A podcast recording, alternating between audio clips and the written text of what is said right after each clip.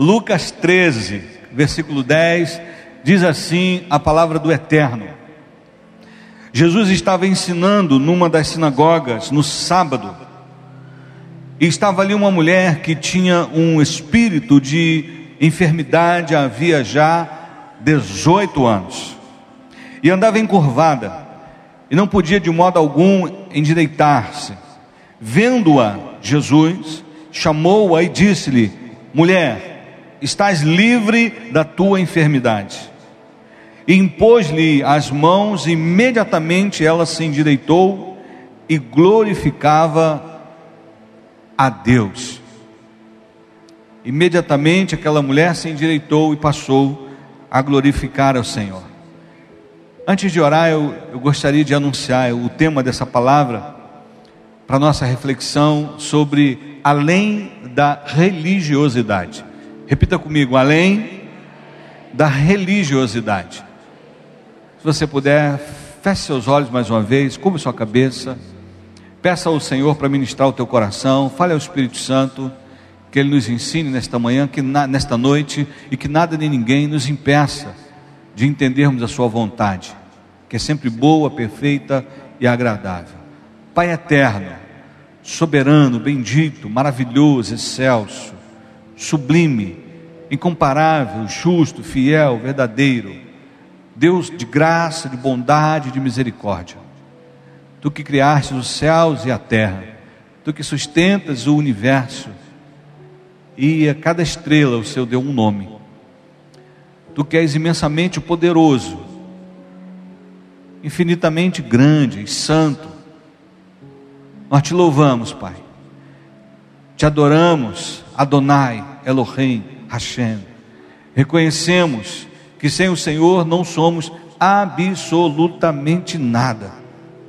Muito obrigado por ter enviado o seu filho Jesus, que se manifestou em carne, morreu na cruz do Calvário, foi sepultado, mas ao terceiro dia ressuscitou e hoje está sentado à tua destra. Obrigado por enviar o maravilhoso, querido, incomparável Espírito Santo, o Ruach HaKodesh, aquele que é um contigo aquele que testifica a respeito da justiça, do pecado e do juízo. O que testifica em nossos corações que somos do Senhor e que o Senhor é nosso. Que neste breve instante o teu espírito traga clareza, entendimento para entendermos além da religiosidade, que a nossa visão seja ampliada, amplificada para a glória do teu nome é a oração que eu faço agradecido no nome especial, bendito e maravilhoso do nosso amado Senhor e Salvador Jesus Cristo. Amém, amém e amém. Eu gostaria que você desse um abraço bem gostoso ah, na sua Bíblia. E se você se sente à vontade, você declarasse: Esta é minha Bíblia. Eu sou o que ela diz que eu sou. Eu tenho o que ela diz que eu tenho. Eu posso fazer o que ela diz que eu posso fazer. Nesta hora, eu serei ministrado pela inerrante, infalível, incomparável, indestrutível, santa e poderosa palavra de Deus. E eu corajosamente declaro: a minha mente está alerta, o meu coração está receptivo e eu nunca mais serei o mesmo, em o nome de Jesus. Se você crê e concorda, aplaude esse Deus maravilhoso, bendito, soberano. Aleluia, a Ele toda honra, toda glória, todo louvor, toda adoração, toda majestade, além da religiosidade. Queridos, o texto fala, obviamente e claramente, de uma mulher que tinha uma religião. Qual era a sua religião, Pastor Lima? ela era uma mulher que praticava a religião judaica. Ela ia à sinagoga. Nos dias de hoje diríamos que ela era uma, mal comparando, era uma cristã que ia à igreja. Então ela tinha o hábito de frequentar a igreja constantemente. Então já era costume sair de sua casa, se dirigir à igreja, ouvir a palavra, louvar ao Senhor e voltar do mesmo jeito que ela havia saído, ou seja, com a sua coluna encurvada. A realidade é que uma das estratégias do inimigo a respeito da religiosidade é fazer com que nós declaremos, concordamos com algo que não é normal, como se fosse normal. Eu vou repetir: uma das estratégias do inimigo é tornar normal as suas ações, as suas aberrações, as suas anomalias, as, as suas enfermidades, as suas deformações de caráter. Então ele trabalha insistentemente com o famoso não tem nada a ver. Ah, isso é normal, isso é sempre assim. Então isso faz parte do ser humano. Ah, e quem não faz isso?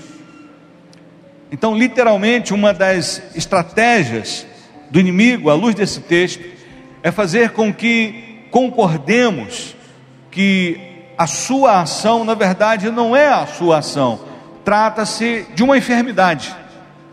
E assim pensavam os religiosos que recebiam aquela mulher. E assim pensava aquela própria mulher, que nem de longe eles desconfiavam que tratava-se de um demônio. Quantos estão aqui?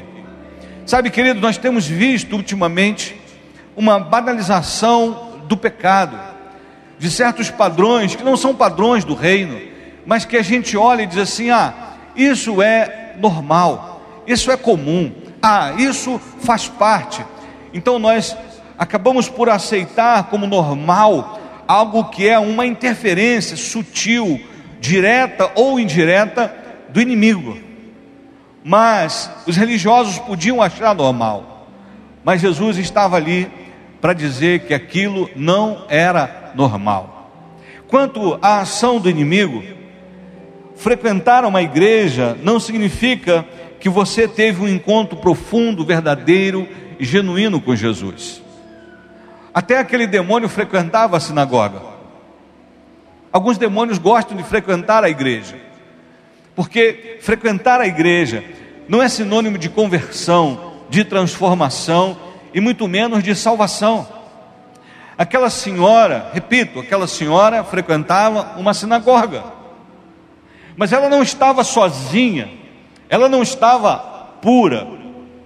Mas o fato de ter pelo menos 18 anos naquela condição de enferma e frequentando a sinagoga, não significava que ela tinha uma experiência com Jesus, que ela estava caminhando para os céus, que ela teve uma experiência de transformadora de salvação. Quantos estão aqui? Digam amém. Tempo de igreja também não significa intimidade com Jesus. Aqueles religiosos estavam ali há muito tempo. Os demônios não se impressionam com, ah, eu tenho 30 anos de evangelho.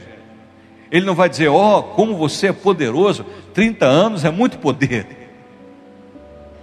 Não, porque todos os religiosos e aquela mulher, com todos os anos de sinagoga, de religião ou de religiosidade, não perceberam que algo estava errado na vida daquela mulher. Uma outra verdade poderosa é que os demônios eles não têm medo nem se submete à religião. Eu te expulso em nome da Igreja Batista. Sai em nome da Breia. Em nome da Universal, saia agora. Em nome do catolicismo, eu te ordeno, vá embora. Demônios não se intimidam com placa denominacional. Você está aqui ou não? Eles não se impressionam, oh, aquela igreja, aquela placa denominacional, oh, aquele ministério. Não, isso não intimida e nem impressiona. O texto não diz qual era a sinagoga de qual bairro, provavelmente uma sinagoga em Jerusalém. Mas o texto não diz a sinagoga da rua tal, do rabino fulano de tal, lá estava aquela mulher, porque isso não era o mais importante. A questão é que era uma religiosa junto com religiosos que falavam da palavra. mas não tinha intimidade com Jesus. Então aqueles demônios não se impressionaram com a religião deles. Eles também não se intimidam diante de lugares ou construções chamadas sagradas. A sinagoga foi uma alternativa ao templo destruído. Na primeira destruição do templo, com a primeira dispersão dos judeus para o cativeiro babilônico. Na dificuldade de estar no templo, eles construíram as sinagogas, que eram como que fossem pequenas congregações onde eles se reuniram, se reuniam porque o templo não estava de pé. Então, por onde eles se espalhavam, eles faziam as sinagogas. Então, lá estava uma construção dedicada a Deus, mas que não impressionou aquele demônio. Os demônios não vão chegar aqui e dizer: Ó, oh, como essas paredes são sagradas, essas cadeiras são sagradas, por mais que elas sejam dedicadas a Deus, isso não impressiona os demônios. Você está aqui ou não? Estou falando de religiosidade, porque às vezes nós temos uma religiosidade, religiosidade tão rasa que achamos que o comportamento em, santidade deve ser só além, só dentro das quatro paredes. Oh, aqui você não pode falar palavrão, mas lá fora pode, porque aqui dentro é sagrado. Olha, aqui você não pode vestir qualquer roupa, mas lá fora pode, porque aqui dentro é sagrado. Olha, aqui você não pode andar de qualquer jeito, mas lá fora pode, porque aqui dentro é sagrado. Quando nós nos movemos pela religiosidade, nós nos limitamos a espaços de adoração. Quando a mulher samaritana perguntou para Jesus a respeito do local da adoração, em qual monte deveria adorar? Jesus disse: nem nesse monte, nem naquele. Ela estava apontando para o Monte Gerizim, onde os samaritanos construíram um templo alternativo para adorar. E ela estava perguntando: será que aqui em, Gerizim ou é ali em Sião, em Jerusalém? Qual é o local da adoração?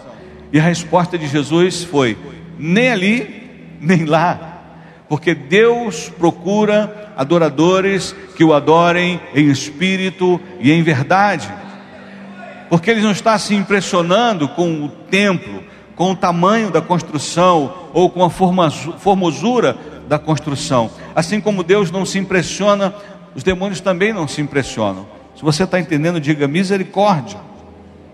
Então eles não se intimidam diante de lugares ou construções chamadas de sagradas. Porque desde que o templo, o tabernáculo, depois o templo, foi destruído, a referência de santos dos santos aqui na terra desapareceu. Porque havia assim, lá no templo, um lugar santíssimo. Mas quando o templo foi destruído, aquela referência de lugar santíssimo acabou, porque o lugar que Deus espera que seja santo é o meu corpo, é o seu corpo. Ele decidiu tabernacular, ou seja, morar em nós. E Paulo diz: Olha, vosso corpo é templo do Espírito Santo. Então não é mais uma construção externa, feitas por mão humanas, mas somos eu e você. É esse lugar que precisa ser santo, que precisa ser separado para o eterno. Não um lugar onde eu me limito a uma religiosidade que diga esse lugar é santo, esse lugar aqui não é não importante. O importante é esse lugar. Esse lugar aqui Quantos estão entendendo? Jesus veio para tirar o homem de uma religiosidade ah, legalista, fria e às vezes vazia, para relacionamentos, para que nós nos conectemos através de relacionamentos saudáveis que glorificam o nome de Jesus. Se você está entendendo, aplauda esse Deus maravilhoso, soberano, bendito, aleluia, a Ele toda a honra e toda a glória. Quando olho para esse texto e vejo esta mulher, eu gostaria de compartilhar com você algumas verdades rapidamente, que estas sim impressionam os demônios, que estas sim os afugentam, os intimidam, os derrotam. Primeiro, a presença de Jesus. A presença de Jesus torna qualquer ambiente insuportável para os demônios aonde Jesus está presente ele se manifesta, a fragrância de Jesus, a atmosfera muda, o clima, o ambiente, o lugar se torna inóspito, se torna árido para os demônios. Você sabe que quando Jesus atravessou o mar da Galileia para ir à região de Gadara, havia um homem endemoniado com uma legião de demônios que ninguém conseguia prendê-lo. As cadeias não eram bastante para prendê-los, ele arrebentava os grilhões. Aquele homem andava nu, andava nos, nos cemitérios, era uma figura horrível. Mas quando Jesus pisou naquela terra, os demônios já se assustaram e disseram: Viestes para nos incomodar antes da hora, ou seja, vierem para nos, o Senhor veio para nos levar para o tormento. Eles ficaram impressionados com a presença de Jesus. E aquele homem, em um momento de lucidez, se aproxima de Jesus.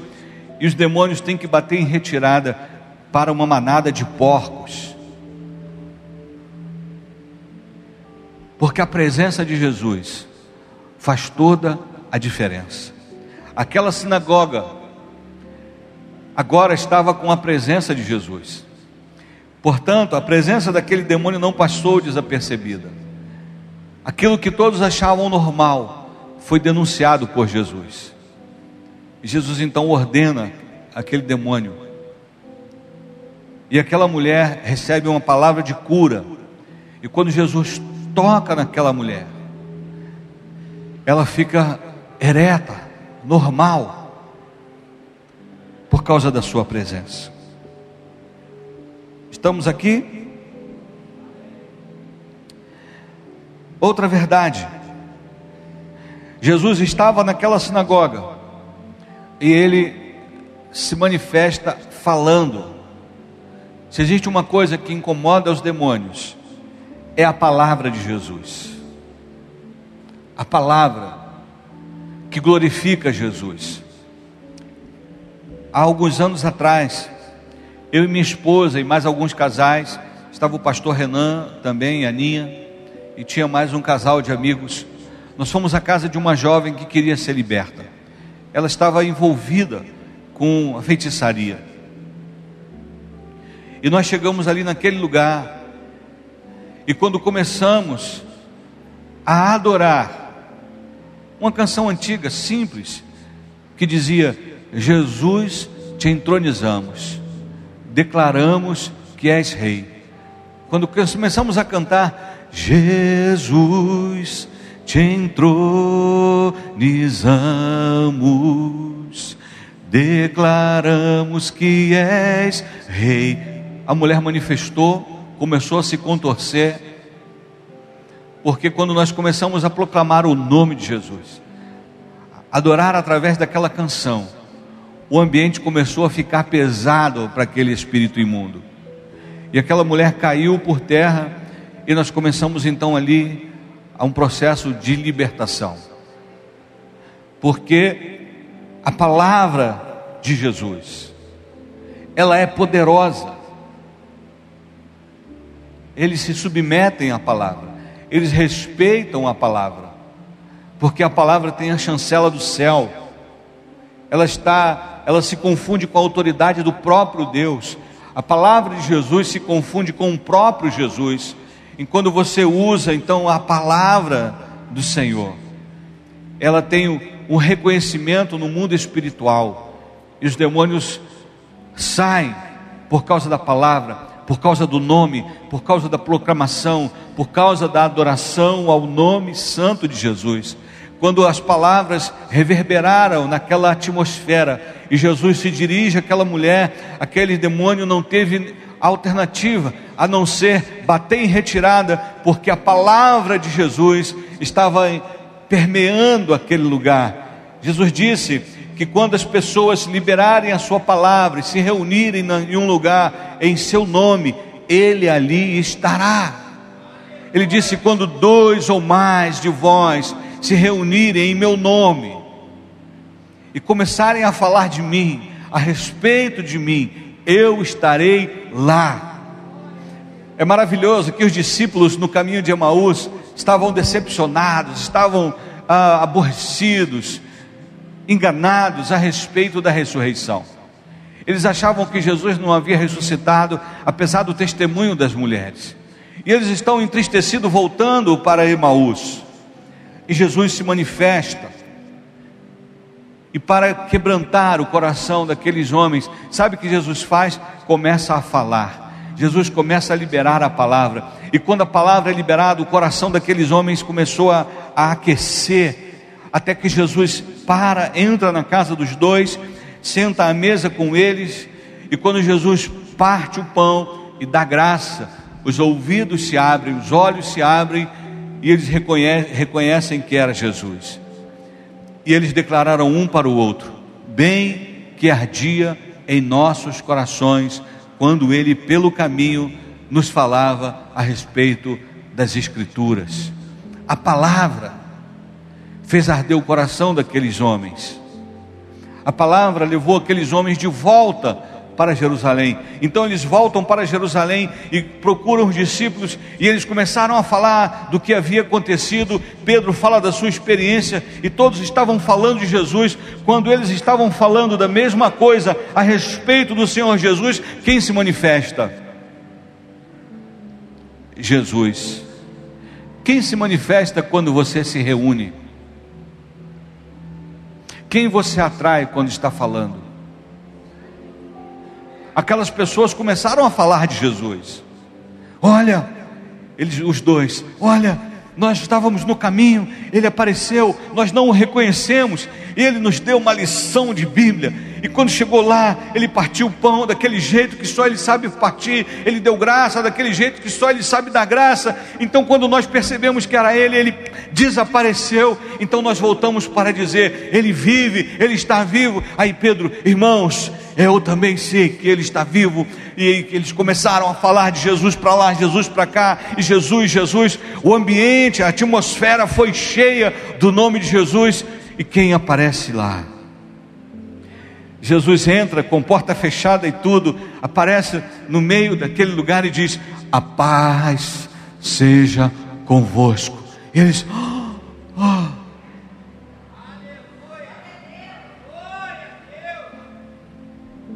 Aleluia. Jesus é lindo. Jesus aparece. Eu imagino Jesus em slow motion andando. A paz seja convosco, vosco, vosco, vosco, vosco. E eles, a alegria era tão imensa que eles não sabiam se se aproximavam de Jesus mas eles pensavam, mas ele pode ser um fantasma. Mas a alegria era muito grande. Jesus, entendendo aquela dúvida, Jesus disse: Vocês estão pensando que eu sou um fantasma, né? Vocês têm alguma coisa para comer? Porque fantasma não come. Esse aqui minha mão, pode tocar. Esse aqui o meu lado. E eles então deram um pedaço de pão para Jesus. Fantasma não come pão. A palavra se manifestou. Lembrei de uma passagem poderosa, Vinícius. O centurião Cornélio mandou chamar Pedro lá em Jope. E Pedro, no momento em que as pessoas, os irmãos estão se aproximando da casa de, de Simão, o curtidor, onde Pedro estava hospedado, Pedro tem aquela visão da comida que os judeus não costumavam comer, mas Deus disse que havia purificado aquela comida. Por três vezes, quando Pedro termina de ter aquela visão, aquele êxtase, os irmãos batem a porta, o Espírito diz: Pode ir, que fui eu que os enviei. E aí aqueles irmãos levam Pedro até a casa de Cornélio, lá havia uma multidão ansiosa pela palavra. Viu, Gil? Todo mundo querendo ouvir Pedro falar. E aí, quando Pedro chega lá, o seu Cornélio, Pedro, nós trouxemos aqui, porque nós queremos ouvir a respeito do caminho, a respeito de Jesus. Querido Pedro começou a ministrar. Sabe o que aconteceu? A atmosfera mudou. A Bíblia diz que aquela casa tremeu. O poder foi tão grande, a presença veio de forma tão tremenda, que a casa tremeu. Aqueles irmãos começaram ali a chorar, a agradecer a Deus por causa do poder da palavra. O inimigo se submete ao poder da palavra, está escrito: maior é o que está em nós do que o que está no mundo. O sangue de Jesus Cristo nos purifica de todo o pecado.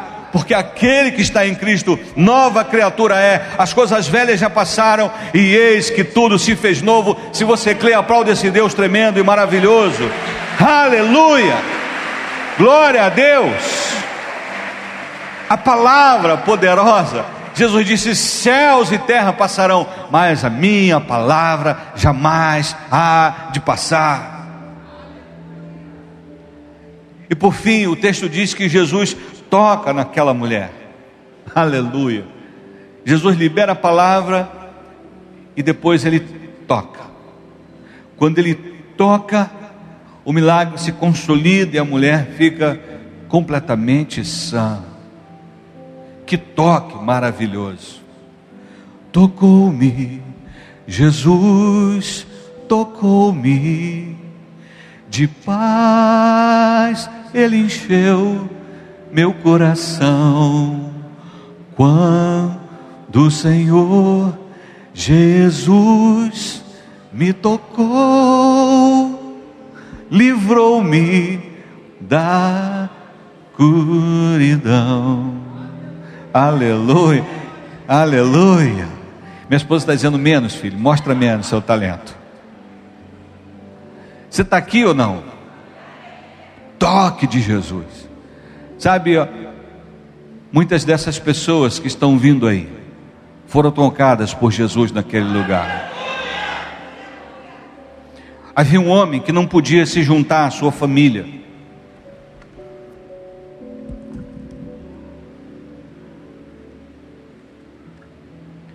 não podia ir ao templo para adorar, porque ele tinha uma doença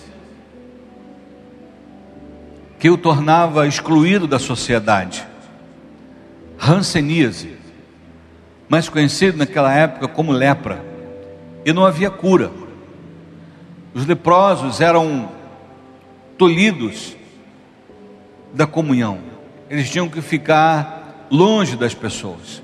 Eles não podiam frequentar os mesmos lugares para não contaminar ninguém. Em alguns casos, eles tinham até que declarar impuro, impuro, para que as pessoas soubessem que ali estava passando alguém contaminado pela lepra. Mas um homem, em certa ocasião, avista Jesus de longe, e quando Jesus se aproxima, ele se coloca diante de Jesus em posição de adoração e mesmo antes de declarar a cura sobre a sua vida, Jesus toca naquele homem. Aquele homem ele olha para Jesus e diz: Senhor, se quiseres, pode curar-me, pode me tornar são. Jesus então toca nele e diz: Eu quero ser curado. Sabe aquele toque de Jesus mudou a vida daquele homem. Aquele homem pôde voltar para casa. Aquele homem pôde voltar para a comunhão com a família, com os amigos, com a sua congregação, por causa do toque de Jesus.